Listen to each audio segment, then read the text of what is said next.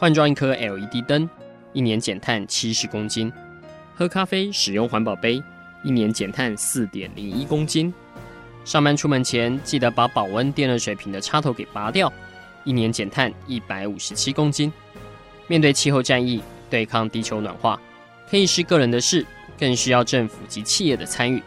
台达电子文教基金会邀您一同寻找既能提升生活品质，并可大幅提高能源使用效率的提案。欢迎收听《气候战役在台湾》。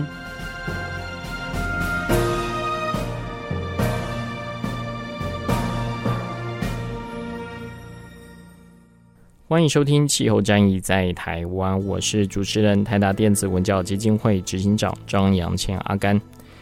在今年的第三季，台达基金会在台中工业区，我们举办了一场工业节能的沙龙活动。那我们在现场，因为疫情的关系，所以并没有邀请到太多的人，呃，一起来。但是我们透过了直播视讯的一个方式哦，在台达基金会低碳生活部落格的脸书粉丝团，将这样的节能的经验呢，分享给更多的人。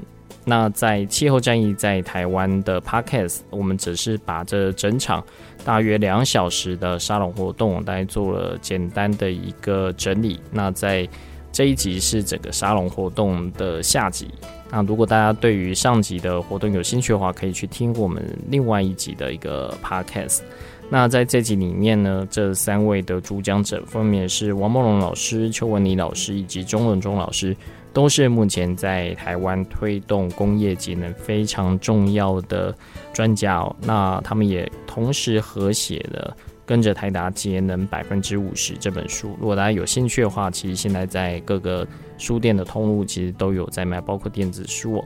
所以接下来就让我们继续来听听看，在这场沙龙活动有哪些的经验可以供各位在做工业节能规划上的一些参考。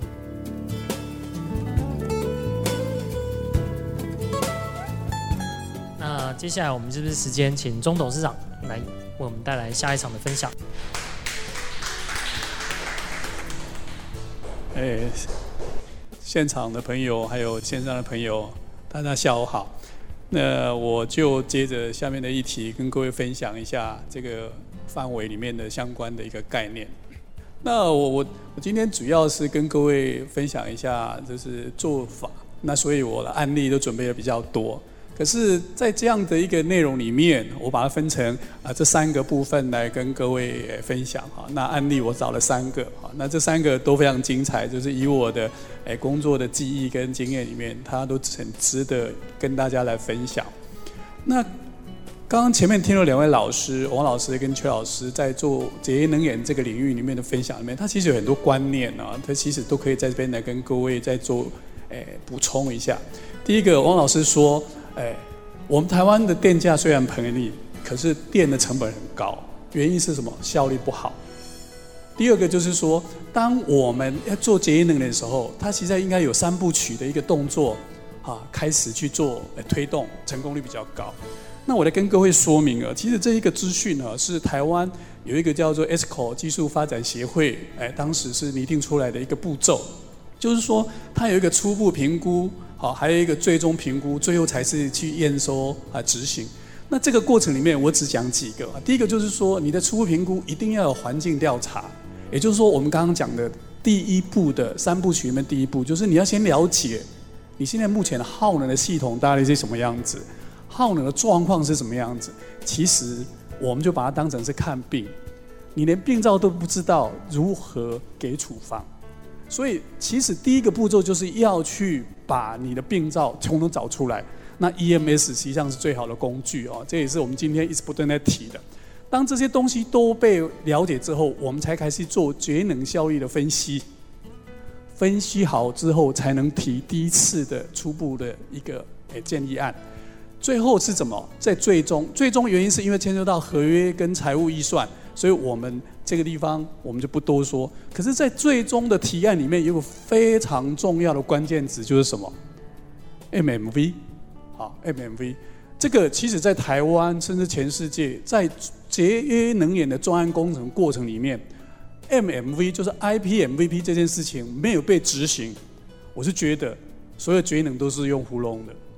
用猜的，用谈判的。所以我记得王老师跟我训示过我一句话，就是说，假如技术的问题用业务的方法解决，代表这个案子应该是不会成功的。所以 MV 的这个部分它非常重要。那这个地方在最终提案的话，一定要有这个东西。假如没有这个东西，这个专案其实提案实际上是不完整的。执行我们都不说，那最后在专案验收里面，一个非常重要的部分就是有关你 MMV 的量测验证。今天你告诉我说你可以省三十趴，是怎么谁说了算？是你说了算，还是甲乙双方说都不是？由 MMV 里面去验证出来，才是真正可以被接受跟验证的。那甚至台湾现在也在推动一个概念，就是说可以用 third party 的概念，就是说我 MMV 也不要说你甲方会会怀疑乙方你会不会做手。现在我们都可以在合约上面规范，我们请第三方验证单位来做验证，让它更公正，更不会造假，让甩甲乙双方更互相信任的情况下去执行这个专案。所以我的假如从这个内容来跟各位分享，我非常非常。提醒或者是推荐也好，专案工程的推动，尤其是节约能源的专案工程推动，MMV 是一个非常关键的关键，这一点是我非常非常推荐的一个技术。那国内在这个部分，从早期诶工研院引入啊，国际 EVO 它有一个 IPMVP 的一个 protocol，那也有这样的技术的一个验证的一个诶执照。这个台湾推动已经非常多年，那目前在业界当中，这样的技术人员诶具备了一个数量。所以说，一个专案工程的推动，假如没有 IPMVP 的一个验证的能力跟技术人员的存在，我觉得这些能源其实是各说各话，很容易产生误解。那既然我们在讲到节约能源，而在 IPMVP 一个非常重要的概念，那节约能源的定义又是什么？我们用这张图来跟各位说明一下，就是说这个红线是我们在还没有改善前，我们的能源耗能系统的正常的运转的耗电量的曲线。那我当我执行的专案工程做节能的施工过程里面，它就因为有节能的效果，它就掉下来了。所以改善后就跑到这一条线来。可是我怎么来验证我省三十趴、省四十趴、省二十趴呢？这一个就是用一个回归的方式。或者是用量测的方式，大部分在 A P M V P 里面，它推荐你用回归的方式。回归在统计学里面其实是一个不是很难的技术。那把原来这条线，照理说你没有执行这个节约能源的施工的时候，这条线应该是这样跑。可是你节约能源的施工做完了之后，它跑成这样子，那这一块就是节能的效率喽。所以它是有方法学的，节约能源绝对是要用方法学去验证。我不是用业务谈判手段做谈判，那因为它是非常理性，而且是有方法学的工作，这一点我非常非常的推荐，也提醒所有同行、业界甚至业主能重视这个问题。第三个就是 IPMVP 有一个非常重要的精髓，就是说当我要做 MMV 的量测验证的计划的时候，它有一个验证的选项，就是所谓的从 E、A、B、C、D 四个选项，在这个四个选项会在你这工程的执行的范围里面的内容的复杂度去判别，到底要选 A 或选 B 或选 C 或选 D，这样的一个情形是一定在经过所谓的 IPMVP 的执照的验证的考试，得到验证后的技术人员都有能力做选择。那假如你这个 model 选错的话，代表你 MMV 在量测验证的过程里面可能会出现偏差或者是不准确。所以我觉得这几样，在我还没有分享所谓的案例之前，我希望先能来跟各位说明，其实 MMV、IPMVP 其实它是有方法学的。同样的，可以引导更进一步来说明节约能源的专案工程。其实需要方法学的帮忙，才有办法做非常实际上面的验证。那紧接着用这样的前提，我提了三个案子来跟各位说明跟分享。第一个案子是北部有一个电子厂，啊，它其实是算是台湾非常常常被提起的所谓的隐形冠军。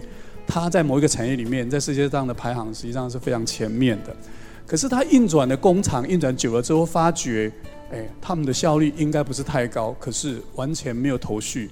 那在一个偶然机会，我们帮他执行的这一个专案，那我们帮他做的这几件事情，就是说，我们把那冰水跟空调系统，它的空调系统跟空压，我们把它整合。我待会再做说明细节。再来更换的高效率的变频的空压机跟冰水机。第三个就是我们利用为气候的概念，资讯管控来。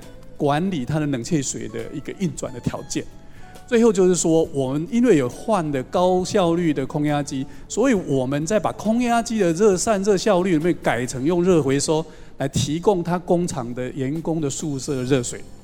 啊，这个案子，那这个案子我们在验证之后，我们得到了三十四点七趴的节能率。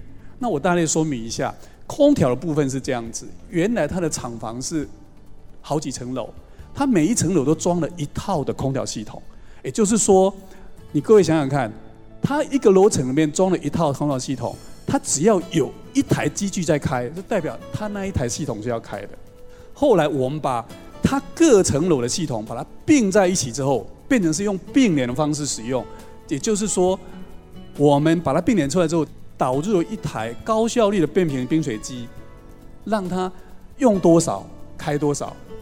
所以这样的情况下，在空调领域里面，它就产生了一个非常显著的节能的效果。第二个是在空压机部分，因为它也是多台式的，那我们也应该把它并起来，而且用所谓的 EMS 系统去控制该开哪一台。那多机组的控制系统，我们下一个案子再做说明。最后就是说，应用为气候资讯管理，我我我想只要是从业人员都清楚，冷却水塔的效率。它最大的影响要素是空气中的湿度，就是湿球温度。那可是我们一般假如没有用湿球温度来控制我们的冷却水塔，也就是说冷却水塔你全开，其实温度也不会掉下来，很多的运转的成本它就浪费掉了。所以我们在它的冷却水塔的区域建立了一个微型的气候站，那用这个气候站的资讯来做冷却水塔的管理。哎，这是第一个案子。那在第一个案子，我们也做了一个验证，就是热水回收，它的效率也达到了三十七点多 percent 的一个节能效率，我觉得是一个非常显著，而且它本来这个热源是要丢掉，是要丢掉。好，那第二个案例是在中部哈，有一个科大，它用三阶段的部分来做，第一阶段就是导入了磁浮离心机，节能效率高达六十三点五，第二阶段又导入了除冰系统，它的节费率。到了六十四点二，第三阶段我们把它改善成所谓的冰水供应中心，就区域供应冰水的一个概念。那它的节能率有到四十趴。那我大概解释一下这一个系统啊。那这一个第一阶段是在一六年、一八年跟一九年建制的。那这一个建制的系统的进化，我们用这四个很重要的因素。第一个 TAB 就是它是用所谓的调整、平衡，还有。做验证的一个概念去处理技术去处理。第二个就是我刚刚讲过的量测验证的技术。再来，量测验证当然要建立所谓的基线，就是基础的一个线理。最后，我们用这些病史的这个智能的管理系统去导入它整个一个运作的一个管理的主轴。那它的供应原理是什么？第一个就是说，它第一阶段呢，因为它本来是用四台主机，后来我们把它导入一台离心式的变频离磁浮离心机之后，一台都开不到一半都够了。所以它其实原来的效率非常低的。那为什么我们会知道？因为有基线。我们当时把它导入 EMS 的时候，他们都知道。我们从运转数据里面就知道它的效率非常低。四台主机换成一台，而且一台还常常开一半而已。各位想想，六十三点多 percent 的节能率，真的不是假的，真的非常惊人哈。啊，第二阶段就是说，因为它这个系统运转出来之后，它有需要供应到其他大楼的原因，是因为。把它改换之后，又导入除冰系统之后，它的 pick low 的供应能力高达到七百吨凹小时，就是每小时可以供应到七百吨的冷冻空调吨。那这样的情况下，在它原来那个地区的那一栋大楼根本用不完，所以我们就把它导入所谓的区域的供应中心的概念，冰水供应中心概念。我们把它周边的三栋其他的胶水大楼引到一栋大楼里面去一起供应，所以它的节能率又提高到四十 percent。那这一个系统，我们在整个运转过程里面也经过一年的一年的验证，那这个学校也在今年提出这个系统到教育部里面去做节能竞赛。那在前阵子通知我们说夺到金牌，啊，因为非常非常精彩，这一件事可以给各位参考。最后一个是南部有一个船产的一个工厂，那他我们做的几件事情就是说，它的节能率高达到六十三点四，几乎是六十四，那空压有二十一。那我们把冷却水塔整合，再来冰水系统整合、空压系统整合跟多机组控制优势，那一样我们用这几个技术去帮业主做这件事情。那是这样子，它也有五六台的主机。后来我们把它并合之后，并合之后，我们用所谓的诶 EMS 系统去做多机组控制。各位都知道，我们的手指头拿出来长短也不会一样。虽然它五台的主机同时装的，可是每一台的运转效率都不同。那我们经过做基线的量测之后，我们把它的效率做优先排序。哪一台最优先开？因为什么？效率高的，让它运转最久、最节能。第二件事情，我们让它做什么调配？到底开两台，尤其是它的主机，就是一个冰水主机，两个压缩机？所以十台，诶，五台压缩机就有十个主机的概念。所以我们用电脑去控制，用运算的方法，让他开三个压缩机，还是开四个压缩机，开五个压缩机？跟他原来每一次开都要开一台。好，第二件事情是。他的冷却水塔，我们去量基线的时候，它的冷却水温竟然高达到四十几度 C，也就是它冷却水塔的设置位置出现问题，所以我们就把它做了冷却水塔系统整合，让它降到标准值，所以这个案子就非常非常漂亮的，能把所谓的节能率降到将近六十四趴。其实我跟各位分享一个六十四趴到底有多惊人，他这个案子申请的所谓的节能专案补助，连监察单位都认为不可能。因为他说，你这样的几率就代表机器坏掉，你去改那个不吻合专案补助的技术。我说不是，我们都有量极限，原因是什么？冷却水塔运转的效率被忽视了，四十几、四十二度，我记得四十二度，我用手摸都稍微会烫。四十二度 C 的冷却水，你看效率能多高？还有一个，我们改了一个非常大的整合是什么？原来它原来是有混水槽。有时候回水跟出水同一个混水槽，后来我们把它改成密闭式的，也就是 closed system。原来它用开放式的密诶混水槽去做运作。其实这一个混水槽的功能的一个设计，在早期的空调设计比比皆是。我们现在几乎每一年都会改好几件。我们现在都把它改成密闭式空。那密密闭式有什么好处？因为用密闭式系统，所有的冰水胖浦的吸入扬尘就会减少，CO 可以消除。那节省的下来的，只要再导入所谓的水胖浦变频，其实节能率就会被压挤出来。所以这个案子也是我在这个工程四十几年的工程经历里面最骄傲的，因为达到将近是六十四 percent 的节能率。虽然造成主办单位还认为我们是有欺骗了，可是我就觉得我们真的非常骄傲。好，这三个案子提出来给各位同业或者所谓前辈来做参考，谢谢。谢谢董事长。好，那我们快速来一个问答。我刚呃有看到说有呃线上的前辈在问，自动化对于刚才提到的这些节能的呃效应，有没有哪一些是可以快速导入的？到底有没有一些帮助？就除了说我们传统的这样的一个控制，其实我是觉得，假如是在一般的空调系统来说的话，最简单或最便宜、效率最高，不用到零点四年，差不多在一个月就可以回收，就是。你装一个湿球控制器哦，在你冷却水塔旁边，用湿球的条件来控制你的风车的起跟停哦。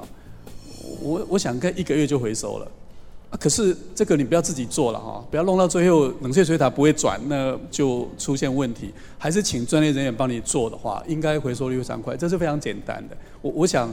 其实有非常多的小技巧在作业过程里面，像刚刚邱老师在提醒的所谓的三部曲的第一部曲里面，你只要有认知哦，三十 percent 其实非常容易。在十几年、一二十年前，王老师就跟我告诫过，就是说，能源运转系统，你只要想做，或者去做了简单的调整，十趴没有问题，不用花钱的，那我可以证实这件事。哦，真的是非常精彩，我不知道在座有没有先进要提问的。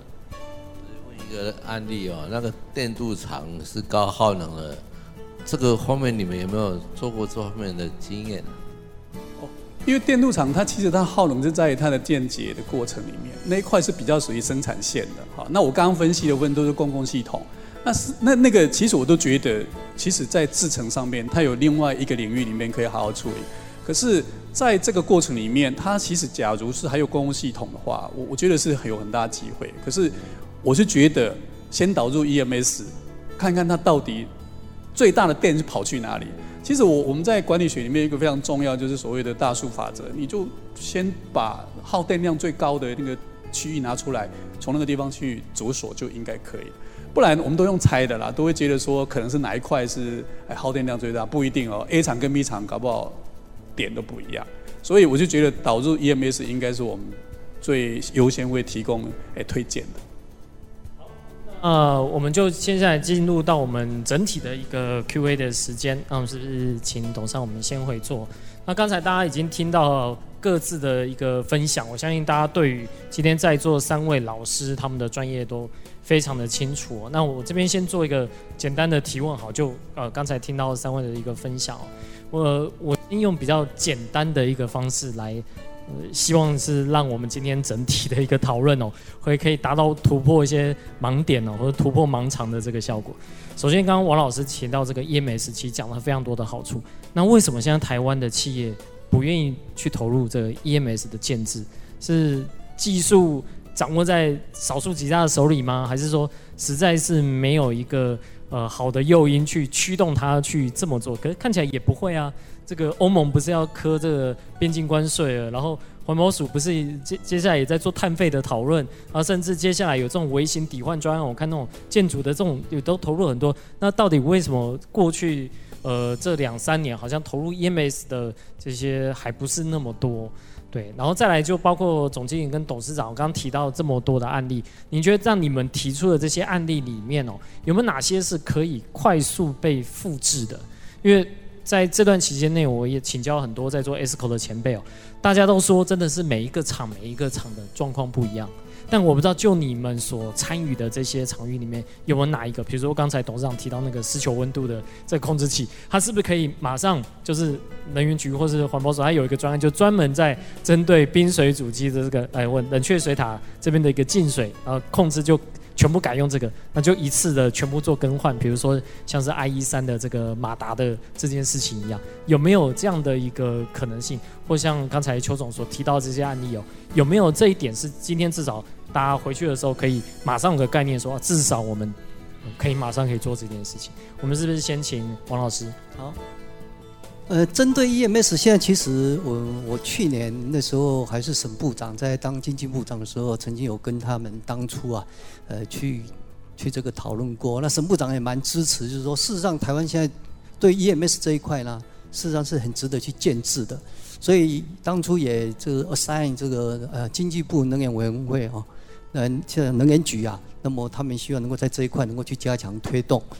那为什么台湾在这一块？目前，能源局后来有把台湾目前在 EMS 这一块，台湾有六大耗能产业哈，那他们事实上目前建制的 EMS 大概还有将近五十个 percent 啊，是还没有做。那当然这个很可惜啊，因为这些都是大耗能产业啊，为什么没有做？当然我第一个就提到说，因为企业的老板对这一块呢还没有感知到说它的重要性，啊，那。所以我们这两年为什么我要写这本书？当然，一方面就是这个关键。第二个，其实后来我在中华这个公司治理协会有开了一门课，也就是针对上市公司啊，因为现在规定上市公司的董监事每一年都要有六个学分的的这个呃在在训练哦。那么这里面呢，我就开了一门课，就是企业如何透过节能啊来帮公司获利哦。因为其实我对企业比较讲，就是说企业当然是以盈利为目的嘛，所以我很希望让这些老板、哦董事们能够知道，每一次我去上完课啊，他们马上呢会 catch 到，我就会会抓到说，哎，对啊，很重要。我就刚刚讲一个实际案例，就是某一家制药厂，去年这个我帮他们上过这个董事会上过课之后，他们董事董事长就宣誓说，我们三年之内要节省二十个 percent 了。哎呦，就定这个目标，所以我也很高兴，就配合他们。现在开始已经走了半年了。刚刚也跟各位提过这个案例，所以关键是在于老板如果是底下的员工跟老板讲，哎，我们如果把这个资讯系统建起来，老板一定会问，那到底资讯系统要花多少钱，可以省多少？一般来讲，底下主管呢很难去具体的去讲出这个。但是因为我本身在这一方面有很多实际的案例，尤其像是用台达电子是最好的一个实例嘛。那包括写这一本书，所以老板一听，而且呢，因为讲的是言之有物了。啊，第二个是我很愿意协助他们，所以他们一听到这个，他们就马上会觉得说，哎，这个有必要去做，啊，那当然这一点我们也希望通过今天的这个啊，等于是一个广宣呐，啊，让企业主了解。我我也跟这个呃很多企业老板讲说，你们公司只要愿意公开宣誓，你不要说三年，这个呃五年省五十个 percent，你就要省三十个 percent，我很乐意啊，免费的把这一套啊，就等于是我们讲。很简单的一些江湖的一点诀了哈，一点诀窍，可以呢免费分享给各位哦。当然这一点也是我们希望在今天在节约能源这一块啊，能够对台湾呢，可以呢有一点点呢可以做的一些事情哦。OK，谢谢。好，谢谢王老师。好，我我当然也回应老师说的，我们都很愿意做这样的事情哈。那回到呃一个企业节能的一个最简单的模式哈，其实我也用呃台积电这几年成功的经验跟呃我们的贵宾分享啊。其实老师刚有提到的泄漏，每一家工厂的泄漏的比重都是十 percent 以上的，啊，那我我们当然也知道说泄漏是一个很大很大的损失，把压力从一大气压建立到七公斤八公斤又排放掉是非常可惜的。那泄漏的做法在哪里？在有没有？那个恒心或者有没有那个毅力去去执行那个任务？那我记得印象深刻是我们有一次跟王老师，我们去执行一个某一个厂区的泄漏，然后去每个厂区给他们超音波量机量测泄漏量，一个厂区大概有一百多个点。我觉得问题点不在说一个厂区一百多点这个部分当天标示的，我们去预估去一个礼拜时间，礼拜五我们预备回来，礼拜四的时候我已经跟我们跟我们讲说，老师我们已经改善好了。各位有没有这个魄力？也就是说，我们礼拜一、礼拜二已经量测，发现有泄漏，礼拜四已经做好了，这就是台达电的魄力。我们看到这个魄力，所以他们成功了。这个泄漏的部分。第二个，我们刚才提到压力调降可以节省能源，可是为什么压力会上去呢？一个很简单的案例就是说，我们如果说我今天我是一个设备的一个供应商，我需要四公斤，我可能会跟这个比如说 SMT 部门讲说，那你给我五公斤。当 SMT 部门的主管接触到五公斤，跟常务人员怎么讲？哎，你给我六公斤。常务人员听到六公斤，考虑压降，考虑损失，主常务主管说：哎，那做七公斤给现场。七公斤给现场。当这个常务人员的值班人员想：哦，主管叫我七公斤，他会给他几公斤？他可能八公斤。买设备买几公斤？买九公斤。结果用九公斤的设备给四公斤用，中间的损失非常非常的大。所以这就是关键点，压力调降就可以省能，是一个非常可行而且立即有效的方法。那另外第三个我要提一个，就是说，其实我们现在时下很多的空压机设备处于空车重车状态，怎么判断呢？当我们就秒表去量测，空车一个一空车呃重车可能是三十秒，重车二十五秒，那就是二十五分二十五是空车浪费掉的，你就知道你有节电量了。那怎么做呢？我鼓励还是说，请像老师这样的，像我们这样去帮你们访视，帮你提建议案，帮你们提一个报告给你们，你们送出去的时候会更有说服力。所以，一个节能成功的秘诀是一定要请专家帮你看。然后，包括工业其实也在执行这样的一个呃呃查核任务，你们也可以邀请他们去。工业去是不用收费的，哈。所以，我想鼓励你们，请专家帮你们看完之后，那循着循序渐进，一定是节能有成。好，谢谢董事长。好，那个其实，在节约能源的一个个案的一个经验里面，我我想有几点是可以跟各位分享的。第一个就是，我我是觉得就是所谓的僵固性啊，就是大家都习惯了。我我我就随便举个例子啊，就是说啊，其实我们有有一个机会到一个一个电子厂里面去去去访问的时候，他们 MAU 哎，就是那个室外空气哎，外气空气的那个空调箱啊，那。它的阀门是全开的，那我们去看它里面的压差，压压差很高。我们问他说为什么定这么高？他说我不知道，以前从前以前到现在都这样子啊。那其实这样子的一个一个概念就代表说，那个那么高的情景，它就是有空间。啊，那第二个就是说，在所有的僵固性过程里面，你如何去去质疑或者是去改善，那当然这个东西就是要有一个团队了，就去做处理。那其实我每次常常听到一个情形，就是说啊，冷气太冷，像我现在都觉得很冷，就是冷气太冷，温度太冷。那像刚刚不管是空压、空调，其实都有这种状况，就是你压力太高，或是或者是所谓的温度太低，其实上都是一种浪费。啊，这个只要是能被关注或者去做调整，所以这一点我们可以看得出来啊。节能源是不一定说要马上换机器啊。马上要去做什么样大动作的工程啊？实际上，第一阶段实际上是可以做日常生活的盘点，那自己再把所谓的原来的僵固性的想法做一些挑战。那包括所谓的提案，刚刚所谓的提案奖金的方法，或者是做竞赛的方式，实际上都可以让组织的节约能源的动作跟效果很明显就会被显现出来。我觉得这可能比花很大部分的钱去做呃改善，让它成为效率，那个当然需要，可是我觉得那可以在后面一点再做。因为什么？领毛巾，你是到最后要领大力一点才花钱嘛。前面其实不用花力就可以把水把水挤出来。这个是我一个经验上面的一个分享跟建议，这样子。好，进入下一轮讨论之前，我不知道在座各位有没有想想要针对呃相关的想要先做提问的。好，如果没有的话，我们就来问下一个问题哦。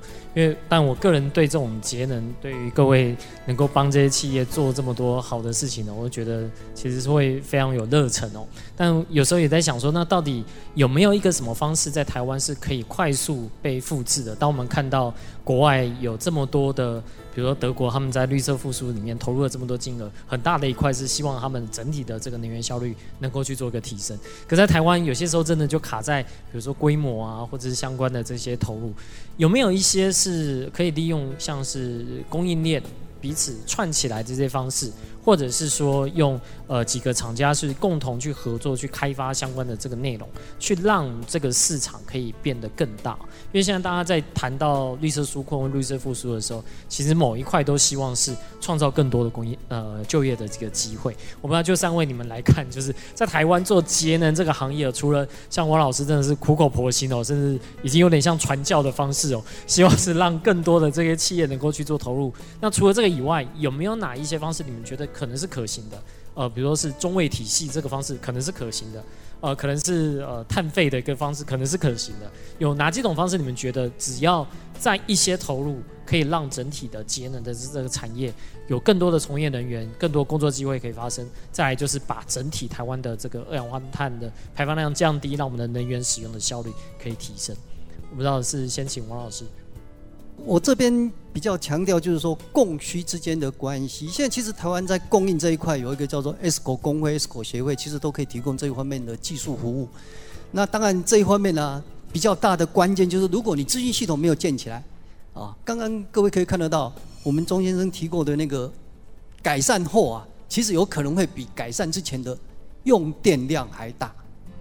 但在这种情况之下，ESCO 公司其实帮你改善，如果你的基准线没有把那个我们刚刚讲回归的部分，把它定义清楚的话，一般来讲他收不到钱，所以后来很多 S 股公司不敢去做，就是因为会有争议。原因是开始的时候资讯系统没建起来，没有办法把那个回归把它回归定义出来。为什么会改善后反而会比改善前耗电？因为你可能产量增加了，加倍了，对不对？所以我刚刚讲嘛，你可能改善前你一年用电一千度，改善完之后变成一千两百度。可是如果你没改呢？那个看不到那个数据已经不见了嘛，被改完了，你可能会用到一千五百度，所以你要能够定义出说，我如果没改的话，其实我是会用到一千五百度。可是这个部分就是在基准线这一部分要先定义清楚。现在台湾其实这一方面呢还蛮欠缺的，就是因为资讯系统没建起来，所以这个是我们也刚刚希望就是说，ESCO 工会或者是 ESCO 协会其实很乐意去协助企业在这一块做。但是企业本身应该要先把自己本身可以被改善或者是可以被协助的那个基础的东西，就是资讯简单的，你其实很简单嘛。我刚刚讲，现在装个电表，然后最起码可以知道我每个部门用电，以及知道用在哪里。那这样的话呢，这个服务的公司要来帮你改，可能是针对你的，比如说空调设备，最起码我很清楚，我现在空调设备今年是用多少，我的产量是多少，这些数据一定要提供出来。那这样子的话，大家如果很愿意，就是诚信两个字啦。我我觉得这个诚信两个字是蛮重要的。那这样子的话呢，其实啊，可以借助于外面的力量来协助哦，借助于外面的力量来协助。那这个事实上可以创造双赢啊。我我觉得其实 ESCO 叫做能源服务公司这种形态，在全球来讲，啊，这个是已经很成熟一个产业，而且是一个非常有好的一个意义，就是说，唯一可以创造市盈。所谓市盈，就是说，因为 ESCO 协助客户呢去做节约能源的时候，是把原来浪费的那一块把它省下来嘛。所以在省下来这个过程当中，不但客户是有利。对 ESCO 公司也是有商机，其实对整个环境以及对我们后代，不要这一代就把能源都浪费掉了。所以我说这个会有适应的一个机会点。我是很希望说大家投入节约能源，先把自己基本的部分做好之后，然后再来这个寻求外援呐。啊，那这个部分呢，一定可以。真的，我我我非常这个呃客观的跟各位讲，一个公司要节省三十个 percent 不会太难，不用管说我的企业是多大多小，好不好？谢谢。好，我回应我老师刚才说的哈，就是其实企要节能三十八，其实对每个企业来说，感觉上很多，其实没有那么大的困难哈。所以回到行为科学来看哈，因为如果有一个意愿愿意去执行，那没有什么不可能的事。现在是问你这个意愿也能不能被找出来？那我用台达电的一个案例来看，正董事长他在这方面有足够的授权，让每一个部门的 BU head 能够执行，以至于他们把它看重。而不是只是交给厂务人去执行，厂务人他确实是有执行上的困难，所以如果一个公司的 leader 本身愿意有那个所谓的观念的时候，其实会带来整个群体的改变，所以这是一个非常重要的一环，先有那个行为科学的概念开始。第二个部分，其实呃，包括老师我还有钟老师他们，我们在各个能源局的这个呃资讯平台上面，我们都有录影，也就是说，其实很多的。节能的资讯都已经泼在网站上了，只是用的人还是不够多，表示什么？这个还不够普及，表示主管没有重视。所以重视开始，然后找资源，找网上上看，或者寻中卫。中卫是针对每一个能管员做教育训练，我们也都有录录影，甚至上课。这里面的上课的课程中可以学到很多东西。所以如果愿意花时间去上课，把那个。困难变成简单的，其实执行来就容易多了。因为比如说我老师，我跟钟老师，我们也不可能三个然后教出这边跑，我们要跑完大概可能都已经呃退休了，还跑不完。好，所以我讲最好的方法，透过教育训练，然后你们愿意行为改变，其实节能一定有机会。其实我在很久以前曾经在阅读国外资讯的时候，有看到一段话，我到现在记忆非常深刻，也印象非常深，就是说。他是说，节能也其实上是不能用道德牵索的，而且要有诱因啊，就是要有诱因。就是因为大部分的耗耗能的企业，实际上大部分的比重，比重像台湾就高达百分之五十，实际上在这经营企业面的那个工业而已，加上商业的话，搞不好更高。也就是说，盈利事业的单位来看的话，它一定是以利衡量，所以其实是无法道德牵索。那可是。从这一点就可以证明哦，台达电其实上是非常不得了的一个企业啊。它实际上是在道德观的一个企业里面，它就主动去做，这种比例太少。所以我假如说刚刚的那个阿甘的这样的问题，就是说有没有办法要快速，或者是让它可以推动的 ESCO，就是节能源这个产业能快速发展的话，我觉得只有碳税跟把能源成本真正反映出来，我不要用补贴的政策，因为只有这样子才是诱因。只有那家有，我知道这是一个大事情，可是他没有做。其实产业界的人怎么努力，其实都很难。我我我在阿姨那个，这是在国外的资讯里面，跟国外的朋友在聊的时候，他都觉得我们台湾的电费成本每次评估出来都要三年才能回收。他们觉得说你们太厉害了，因为这个基于他们来说根本是不可能、不可思议的事情。原因确实是太长。所以假如说这一点要我去。以一个我的一个目前的一个立场去看这东西，只有这个把诱因讨论出来之后，其实补助其实不是长远的，其实只有让它回归正常，而且跟着世界潮流走。碳税这件事情最后会让台湾是一个以外销为主导的一个经济体，产生跟面对一个非常恐怖的挑战跟危机。假如这是一个呼吁的话，我们不知道讲几年了。我们希望真的有一天可以实现。好，那今天的时间因为已经到了，所以我们就做简单的呃一个分享到这边。那我们今天的所有的一个内容都基本上都会在我们的低碳生活部落格上面的这个影像上面去做相关的分享。我们也非常谢谢老师哦，刚刚都同意我们把刚才的。提到的这些好的简报资料，我们也会在网络上一并做一个分享。所以今天非常谢谢大家的一个参与。我们希望在节能这一块哦，真的不是道德劝说，我们其实是有许多的政策工具是可以去做一个使用。那我相信随着越来越多的这些企业陆陆续续可以感受到在国际呃品牌厂商这方面的一个要求，是有可能会从供应链这边快速的去做一个发酵。那再透过整个供应链管理方式，相信接下来啊，下次我们在召开相关的节能。相关的这个讨论之后，一定会有更多人一起来参与。今天就非常谢谢大家来到这一场的一个会议里面，谢谢。谢谢。